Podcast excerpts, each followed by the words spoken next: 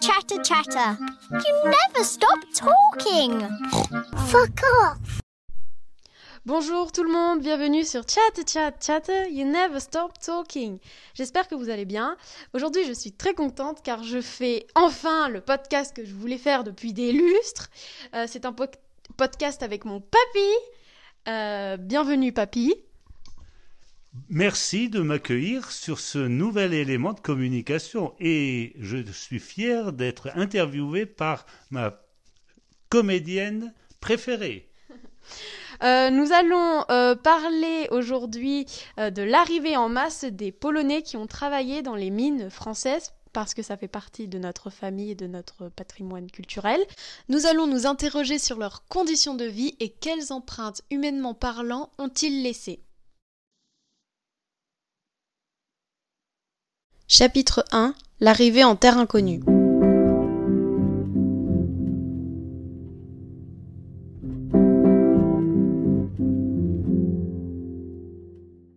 Avant de commencer, je vais laisser mon invité se présenter. Donc vas-y, papy. Bonjour à tous. Avant tout, je voudrais dire merci à ma petite Lilou de me permettre aujourd'hui de, de vous faire connaître notre histoire, l'histoire de nos parents, de nos arrière-grands-parents, de nos grands-parents. Et avant tout, heureux et fier que c'est ma petite fille qui a proposé cette rencontre, car les années passent et les nouvelles générations doivent connaître et ne pas oublier tout ce que nous devons à nos parents, grands-parents et arrière-grands-parents.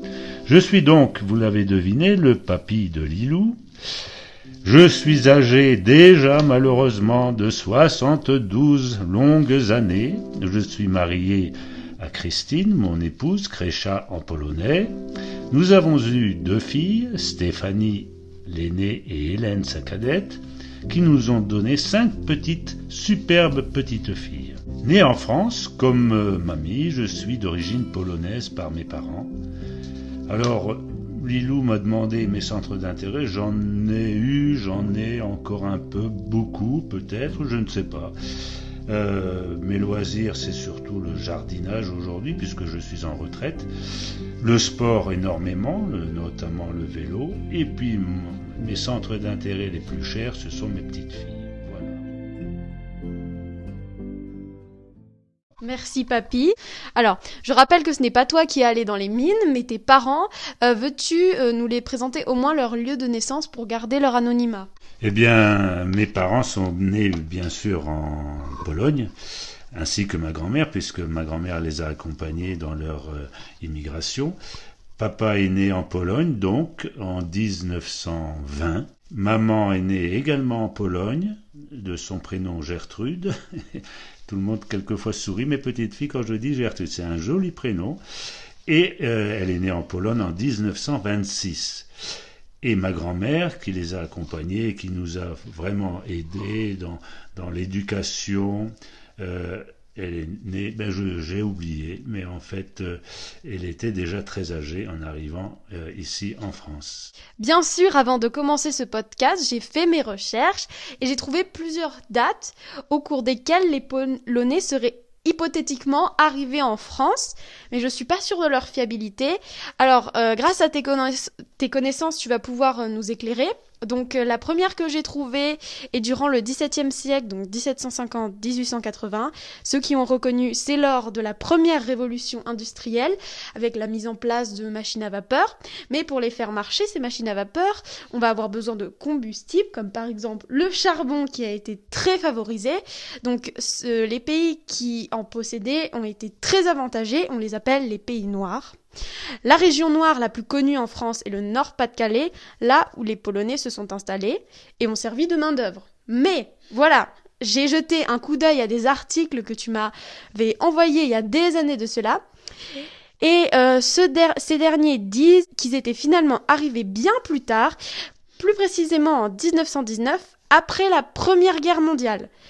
Donc euh, le gouvernement polonais et français ont signé le 3 septembre les conditions de migration et plus de 200 000 travailleurs polonais sont arrivés en France. Alors papy, quelle date est juste? Laquelle est fausse? Sont-elles toutes les deux correctes? Ou y a-t-il eu plusieurs mouvements migratoires? Effectivement, Lilou, euh, rien n'est faux dans tout ce que tu as énuméré. En fait, il y a eu plusieurs vagues d'immigration. Il y a eu euh, effectivement comme celle que tu as notifiée au XVIe siècle. Par contre, celle qui intéresse à la fois les parents de mamie et mes parents, euh, sont les deux dernières. C'est-à-dire que les parents de mamie sont arrivés en France après la Première Guerre mondiale, dans les années 20, 1930. Alors, cette première vague a été plus précisément en 1919. Le gouvernement polonais et français avaient signé un accord par lequel euh, ils acceptaient ici en France la migration de travailleurs polonais pour effectivement remettre la machine industrielle en place. Et ensuite, une seconde vague. Quant à mes parents, eux, ils sont arrivés c'est la dernière immigration. Ils sont arrivés après la Seconde Guerre mondiale. En fait, ils sont arrivés en 47, si je ne m'abuse, puisque mon frère Olek est né en Allemagne en déportation en 46. Euh, donc on parle du coup euh, de déportation. Euh, donc ça veut dire que la famille de mamie, eux, sont arrivés de leur plein gré. Et vous, c'était en déportation, c'est ça? Non, pas tout à fait. ils étaient en fait dans en Westphalie et ils avaient été vraisemblablement euh, embauchés de force pour travailler. C'est euh, le travail volontaire, euh, je pense. J'en ai déduit parce que je, je, fais une petite parenthèse. Nos parents nous ont très peu parlé de ces périodes très difficiles sur le plan de la mémoire, et je pense qu'ils voulaient pas que nous connaissions toutes ces horreurs, et donc toute cette période, elle est un peu vague pour nous. nous, ce qu'on a retenu, c'est notre arrivée ici en France. Donc euh, maintenant, raconte euh, pourquoi et comment ils sont arrivés. Comment tes parents ont vécu euh, cette déportation? En fait, non, ils sont. C'est pas une déportation en France puisqu'ils sont arrivés de leur plein gré, bien évidemment. mon papa avait d'ailleurs plusieurs choix la France, les États-Unis, le Canada. Euh, il a choisi la France pour X raisons. Et puis, euh, il y avait plusieurs régions, l'Est en particulier, où il y avait également des mines. Ils ont choisi, mais là aussi c'est le hasard qui a fait les choses, le nord de la France. Donc ils sont arrivés en fait euh, accompagnés de, de, maman, de, de notre grand-mère, et d'Olek. Alors, comment ils sont arrivés? Eh bien, ils ont été d'abord accueillis par le gouvernement français et on les a logés dans un premier temps dans des baraquements en bois, sans chauffage, sans, sans les commodités. Je pense que ça n'a pas duré très longtemps, puisque très rapidement, on les a donc euh, proposés des maisons en dur, donc avec là aussi un minimum de confort. Il n'y avait pas de salle de bain, il n'y avait pas le chauffage. Donc tout ça, euh, c'était des maisons qui ont été construites par les houillères du Nord-Pas-de-Calais et qui ont été proposées gratuitement aux, euh, aux ouvriers euh, mineurs. Voilà euh, comment on est arrivé. Aussi, est-ce que les baraques, tu as parlé de baraquements, est-ce qu'ils étaient semblables à ceux de la Seconde Guerre mondiale pour le déportement juif? Non, je ne ferai pas ce parallèle. C'était effectivement des baraquements en bois.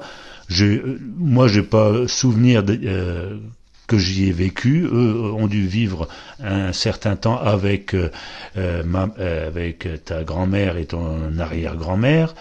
Euh, j'ai par contre eu l'occasion de les voir quand je me promenais un peu plus âgé de quelques années, et elles existaient toujours. Certaines étaient encore habitées par des par une autre euh, vague d'immigration. Je crois que c'était des Nord-Africains. En fait, ce sont des, comment dirais-je des habitations provisoires qui permettaient aux nouveaux émigrés euh, d'être en attente de nouvelles propositions de logement. Donc on disait que aussi ils vivaient dans des quartiers polonais. Donc euh, il y avait en quelque sorte une ségrégation entre les Français et les Polonais. On peut dire ça comme ça. Est-ce que, selon toi, elle était violente ou pacifique? C'est pas aussi simple que cela. En fait, euh, les houillères euh, ont bâti ces maisons et ont constitué ce qu'on appelle à l'époque des corons, où euh, les nationalités se regroupaient, j'allais dire naturellement, mais aussi peut-être par la force des choses. Donc, en fait, c'était des petites colonies polonaises qui étaient quelque part bienvenues, car quitter son pays n'était pas simple et se retrouver entre compatriotes polonais facilitait cette intégration. Alors ces communautés vivaient en véritable petite Pologne, puisque euh, d'abord tout se faisait en langue polonaise, il y avait des bouchers polonais, des boulangers polonais, euh, on allait à l'église polonaise, on avait euh, suivait le catéchisme en langue polonaise, on faisait partie d'associations sportives, culturelles, chorales, clubs de football et autres, toutes composées exclusivement de polonais. Ça ne facilitait pas forcément l'intégration. L'intégration, en fait, se faisait soit au niveau du travail. Mon papa avait l'occasion de faire donc euh, au niveau de la mine. Euh, maman et Babcha, euh, ben, elles, elles avaient aussi des activités dans l'agriculture près des, agriculteurs du coin. Mais tout se passait bien. C'était une facilité pour nous que de suivre toutes ces activités et de nous intégrer petit à petit. Alors c'est vrai, je ne sais pas si on peut déjà en parler, en fait, c'est à l'école que nous, euh, enfants, avons, avions appris la langue française, parce qu'à la maison, on parlait toujours polonais, euh, on s'exprimait en polonais, et donc, nous avons appris le français à l'école, ce qui nous a permis aussi d'apprendre, de, faire apprendre à nos, à nos parents le, le béaba du vocabulaire français. Alors, ségrégation, tu m'as parlé de ségrégation, Lilou, c'était pas tout à fait ça, mais bon, il nous arrivait, mais comme les enfants sont parfois plus plus comment méchants que certains adultes, eh ben on nous traitait parfois de sales polacs, mais bon, on n'y prêtait pas trop attention. Bon, voilà comment ça se passait euh, au jour le jour. Chapitre 2 Les conditions de vie du mineur. Euh, maintenant, rentrons dans le lard, comme on dit. En quoi consistait le travail des mineurs? Euh, En quoi leur travail était dur Et euh, est-ce qu'il y avait plusieurs postes? Oui, le travail du mineur, effectivement, était un travail extrêmement pénible, sinon le plus pénible de, de tous les travaux. Mon papa n'avait pas le choix. S'il voulait que sa famille puisse vivre décemment, il fallait travailler dur et c'était le choix qu'il avait fait. Il était mineur de fond. Les conditions de travail étaient très pénibles, même inhumaines.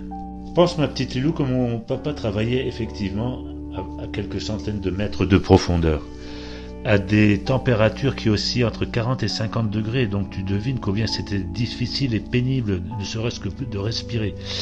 Il travaillait dans des galeries pas plus hautes, quelquefois de 50 cm de haut, ce qui sous-entendait qu'il travaillait à plat ventre. D'ailleurs, son corps était témoin de cette pénibilité car il était criblé, tatoué de cicatrices noires. En fait, ces, cicatrices très minuscules qui euh, qui euh, couvrait tout son corps, que ce soit la figure, son torse, ses pieds, ses, cuisses, étaient des incrustations de, charbon sous la peau. Et donc elles étaient là à demeure pendant des mois, des mois, pour ne pas dire des années. Elles se sont un peu ternies lorsqu'il est parti à la retraite. Quand il terminait son travail à la mine, il allait parfois même travailler dans des fermes agricoles pour compléter euh, le maigre salaire. Il était tellement exténué, ma pauvre petite Lilou, qu'il n'avait pas la force et l'envie de manger. Il s'endormait même sur son assiette. Maman et grand-mère travaillaient également, selon les saisons, chez les agriculteurs pour les travaux des champs. Et parfois même, ils nous emmenaient et nous dormions à l'abri, à l'ombre parmi les bottes de foin quand c'était l'été, ou à l'ombre d'un chêne ou d'un arbre quelconque, lorsque euh, cela était possible. Ce travail permettait également d'arrondir les fins de mois. Il travaillait dur pour que nous ne manquions de rien. Et c'est vrai que on ne manquait de rien. Enfin, en tout cas, nous, ça nous satisfaisait.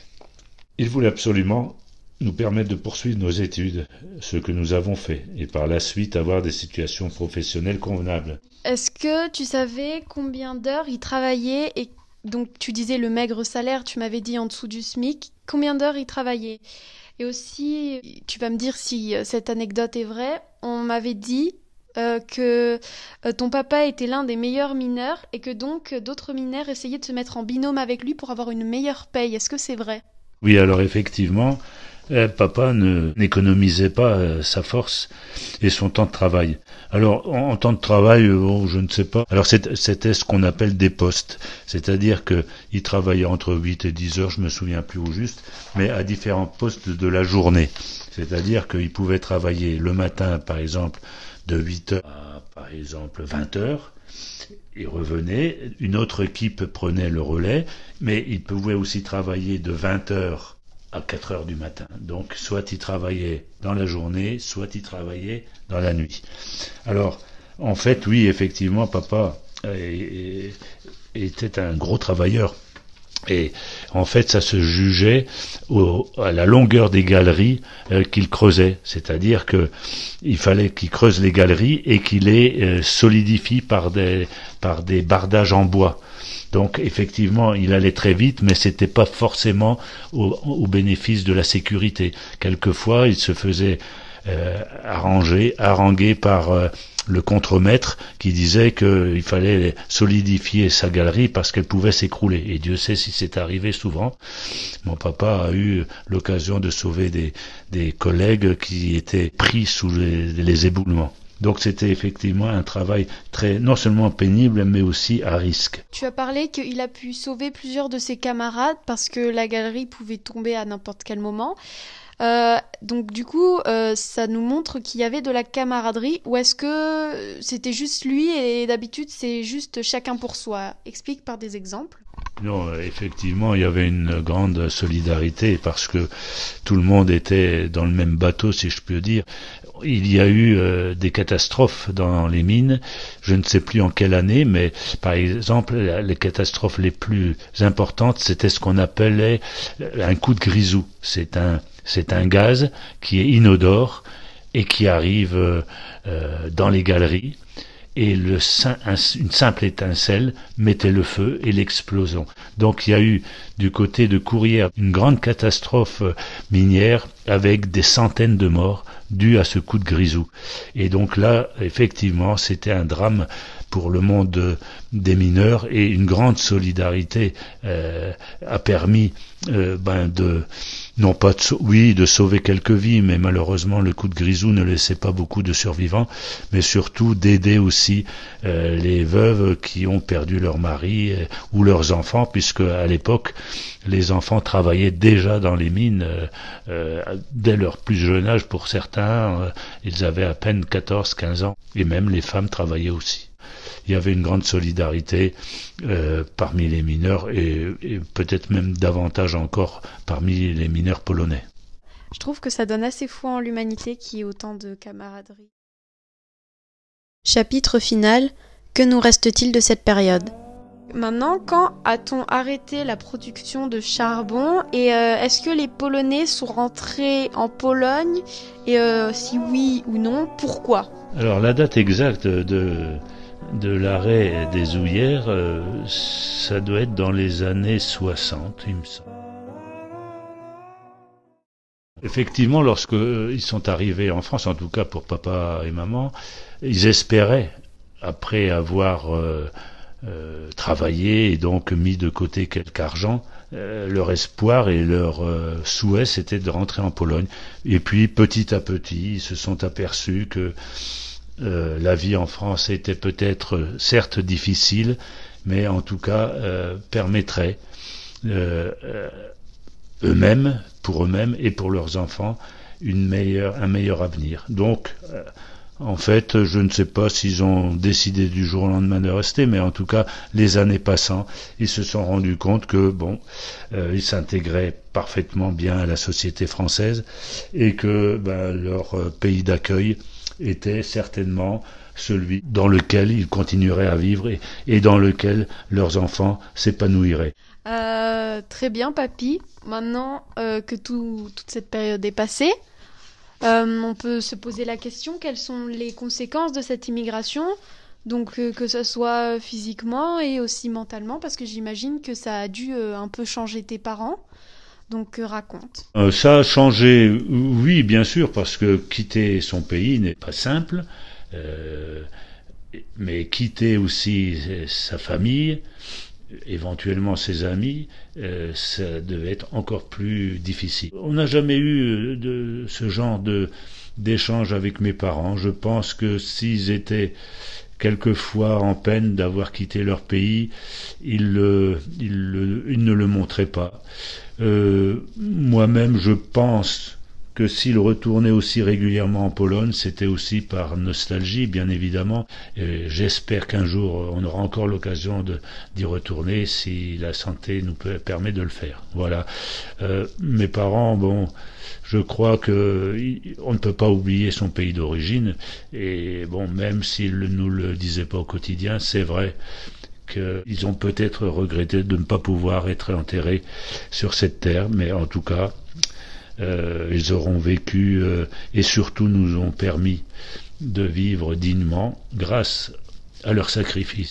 Donc du coup, euh, t'as pas vraiment parlé physiquement, mais il faut se rappeler qu'ils ont passé des heures dans les mines et que ma maman même m'a dit que Pépé avait les mains encore, les lignes des mains pleines de noir encore et même, oui voilà. Enfin, je pense que les auditeurs y sont compris, mais je tenais à ressouligner ça. Elle m'a également raconté, je pense que c'était déjà dans la nature euh, de Pépé, mais qu'à chaque fois qu'elle venait à la maison, il la gavait de bonbons ou de n'importe quoi parce qu'il avait peur qu'elle ait faim. Et je pense que aussi avec les mines, euh, ça a dû renforcer ce de caractère, de générosité.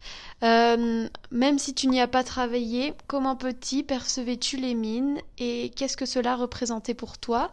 Et est-ce qu'aujourd'hui ton point de vue sur ces dernières a changé? Si on, si on pose la question pour euh, la période où on était enfant, nous, euh, enfin personnellement, je garde un, très bon souvenir parce que les, les, corons nous permettaient de nous retrouver à des heures régulières euh, avec les copains. J'ai souvenir que chaque hiver et les hivers étaient rigoureux à cette époque. On construisait euh, au milieu de la cité un énorme bonhomme de neige. Donc pour moi, c'était une, une période où où j'avais beaucoup d'amis, des copains, on se retrouvait pour, pour jouer aux billes également, euh, on se retrouvait pour faire quelquefois des bêtises d'ailleurs aussi, on se baignait même dans... Euh, il y avait une sucre, on appelle ça une sucrerie, là où on, à partir des betteraves, on faisait du sucre, et l'eau de lavage des betteraves était rejetés non loin des cités dans ce qu'ils appelaient des caniveaux. Alors l'été, quelquefois, on s'en allait se baigner là. On se faisait ensuite gronder par papa et maman parce qu'on revenait tout crotté et surtout sentant très très mauvais. Voilà, ce sont des images que j'ai retenues. Euh, c'était une belle période, moi. Non, pour moi. Mais bon, après, avec, avec le recul, je me suis rendu compte que c'était des conditions pénibles pour mes parents parce que bon, euh, ils nous en parlaient jamais, mais ils ont eu euh, une vie très difficile et il faut pas l'oublier. Je pense que si j'ai un regret, c'est de ne pas leur avoir dit plus souvent. Merci. Je te laisserai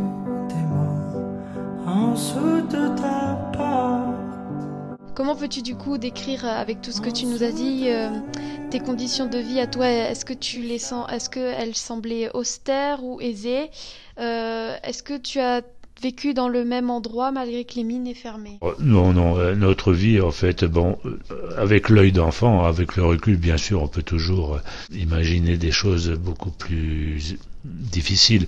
Mais en tant qu'enfant, euh, euh, on a vécu une vie heureuse parce que mes parents ont tout fait pour qu'on soit heureux. Le fait que les mines ont fermé, ça n'a pas changé le statut euh, des mineurs hein, et même des retraités. ils, avaient la, possibilité de conserver ces mines, ces maisons, et donc la plupart l'ont fait. Mon papa, il avait d'autres ambitions et en fait, il a fait construire une autre maison. Euh, donc c'était une habitation privée. Cette habitation privée qui, qui a rendu sa, sa vie peut-être encore peut-être un peu plus pénible au niveau du travail parce qu'il fallait qu'il travaille encore plus. Mais enfin, ça il l'avait voulu.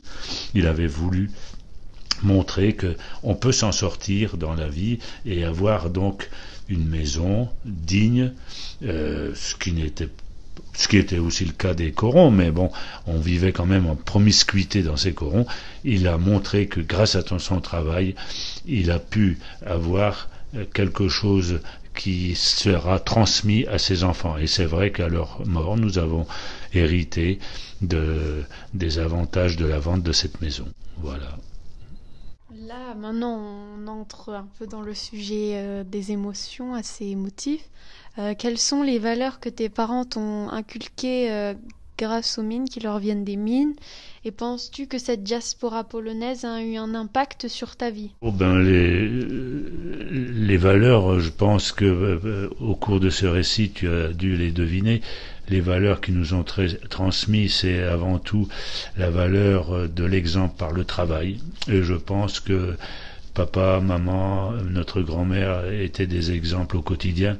Donc euh, personnellement et, mes frères aussi, je pense, ont conservé ces valeurs et l'ont mis en pratique. C'est les valeurs au quotidien que, qui nous marqueront à vie et que, j'ai essayé de transmettre aussi à tes, par, à tes parents, à, maman, à ta maman et ainsi qu'à ta tati, Stéphanie. Et je pense que c'est la meilleure des, des réponses qu'on pouvait faire lorsqu'on arrive dans un pays étranger, euh, montrer qu'on on, va participer à la vie et à la restructuration et à la reconstruction du pays qui nous a accueillis. Euh, Aujourd'hui, maintenant que c'est passé depuis bientôt plus de 100 ans, euh, quelles traces reste-t-il? En, ayant vécu au milieu de cette euh, diaspora polonaise, eh bien, on, a l'avantage d'avoir une double culture. Malheureusement, mon seul regret, c'est de ne pas avoir perpétué cela au niveau de, de ta maman et de ta tati, c'est-à-dire qu'on aurait pu continuer à parler polonais à la maison, au, moins au quotidien. Ça leur aurait permis de manier beaucoup mieux cette langue, de la comprendre beaucoup mieux. Mais bon, quelque part, euh, je n'ai pas trop de regrets puisque bon, ils, ont bien vécu cette période euh, puisqu'ils ont connu même très peu de temps mes, mes parents et je pense qu'ils ont au fond d'eux-mêmes cette culture polonaise également on n'a jamais oublié nos origines, euh, ne serait-ce que par euh, le fait de notre nom. En tout cas, lorsqu'on était plus jeune et même déjà marié, on se rassemblait souvent. Lorsqu'on, euh, lorsque moi je vivais également dans les Hauts-de-France, j'allais voir régulièrement mes parents et mes frères, et donc eh ben, on se réunissait. Ce qu'on appréciait, c'est effectivement tous ces petits plats polonais, euh, ces spécialités polonaises, les, charcuteries polonaises, les pâtisseries polonaises, et puis bien évidemment la vodka polonaise. Et euh, grâce à ça, on a, on a passé de, de bons moments. Et je suis même euh, persuadé qu'aujourd'hui, euh, par exemple dans le Nord, j'ai toujours des contacts avec euh, tes, petits cousins, tes cousins. Ils remémorent souvent ces souvenirs par des, repas constitué de mets polonais, puisqu'il y a encore de nombreux magasins polonais, même s'ils sont moins nombreux qu'à l'époque, qui offrent toutes ces spécialités d'origine polonaise. Et donc, dans les structures, on est d'accord que les mines sont fermées, mais elles sont toujours là, même s'il n'y a plus grand-chose euh, à voir. Elles n'existent plus? Non, alors les mines n'existent plus. Euh, par contre, il y a des, des endroits qui euh, rappelle les souvenirs des mines. Je pense de mémoire que tu as dû visiter, lorsque tu es monté dans le nord, euh, le musée de la mine à Leward, dans le Nord-Pas-de-Calais. Euh, on peut visiter et voir ce qu'étaient les mines, le travail des mineurs, leur pénibilité. bref, si les mines ne sont plus actives, par contre le souvenir est toujours là. On est également d'accord, euh, juste pour préciser, que aujourd'hui les quartiers polonais, euh, ils n'existent plus vraiment et les baraquements non plus. Oui, alors en fait les les, les, quartiers polonais, ils existent toujours et les, maisons ont été même euh, rénovées avec le confort, les salles de bain, les toilettes, etc. Et donc, soit elles sont louées à très bas prix à ces anciens mineurs ou anciennes épouses de mineurs, soit elles sont louées à des particuliers à des prix très très raisonnables, voilà. Mais les mines par elles-mêmes n'existent plus. On peut encore voir certains vestiges, notamment ce qu'on appelle les terrils, c'est-à-dire ces, ces, monts très très hauts qui sont constitués par les déchets du charbon qu'on qu'on stockait là, et qui aujourd'hui ont été euh, même transformés en réserve animalière ou en réserve euh, naturelle et naturaliste. Et donc c'est des choses même qui se visitent dans certaines régions du Nord-Pas-de-Calais. Maintenant euh, on va passer à notre dernière question. Euh, as-tu une œuvre culturelle ou des lieux à voir en rapport avec cette diaspora que tu voudrais conseiller aux auditorices? Oh, euh, une œuvre culturelle, je, ne vois pas d'ailleurs ce que tu entends par là. les œuvres culturelles, oui, on en a beaucoup apprécié, mais c'est en visitant la, Pologne. Euh, on est reparti dans des endroits euh, particulièrement émouvants lorsqu'on a visité Cracovie. La commémoration avec cette diaspora, bah, elle se résume aux fêtes polonaises en fin de compte. Lorsqu'on fêtait Noël, c'était selon les traditions polonaises. Lorsqu'on fêtait Pâques, c'était selon les traditions polonaises. Il n'y a pas, il a pas de d'œuvres culturelles spécialement, ou alors euh, euh, elles, sont sans doute là. Sinon, peut-être, euh, je, te citais tout à l'heure ces musées qui remémorent euh, le, travail de la mine. Ben, étant donné que beaucoup de, de, Polonais y ont passé leur vie active, ça reste pour nous des lieux de commémoration, effectivement. Voilà. Merci Papy euh, d'avoir bien voulu prendre de ton temps pour euh, raconter euh, ce récit. Tu l'as raconté avec justesse et merci beaucoup si ça peut inculquer quelques valeurs et rester dans la mémoire de certaines personnes qui auraient écouté ce podcast. Ça, ça serait déjà très bien. tu veux rajouter une dernière chose, dire au revoir peut-être aux auditories eh ben, écoute, c'est la première fois que je suis interviewé par une grande journaliste qui est en l'occurrence une de mes petites filles. Euh, bah, moi, le seul message que, que je voudrais faire passer, bah, c'est garder en mémoire ses origines est très important. Garder en mémoire le souvenir de ses parents et de ses grands-parents, c'est très important.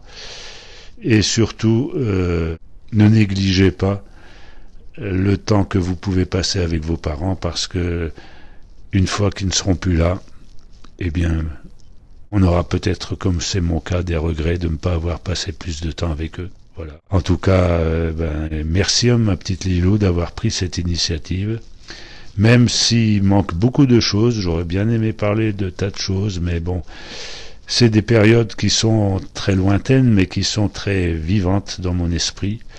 J'espère que simplement que ben, tous mes frères auront cette même pensée, de façon à, à les transmettre à leurs enfants. Voilà, et leurs petits-enfants, bien évidemment. Merci encore, ma petite Lilou. Je t'aime beaucoup. Merci beaucoup, papy. Moi aussi, je t'aime beaucoup. Euh, n'oubliez pas d'où vous venez et euh, surtout, prenez soin de vous et de votre famille. A bientôt pour un prochain épisode. Et puis euh, voilà. I'm the crazy toad from the sweet, sweet mother and the wild father. Got some funny sisters. We make sure you go water. We make sure you go. I'm the crazy toad from the sweet, sweet mother and the wild.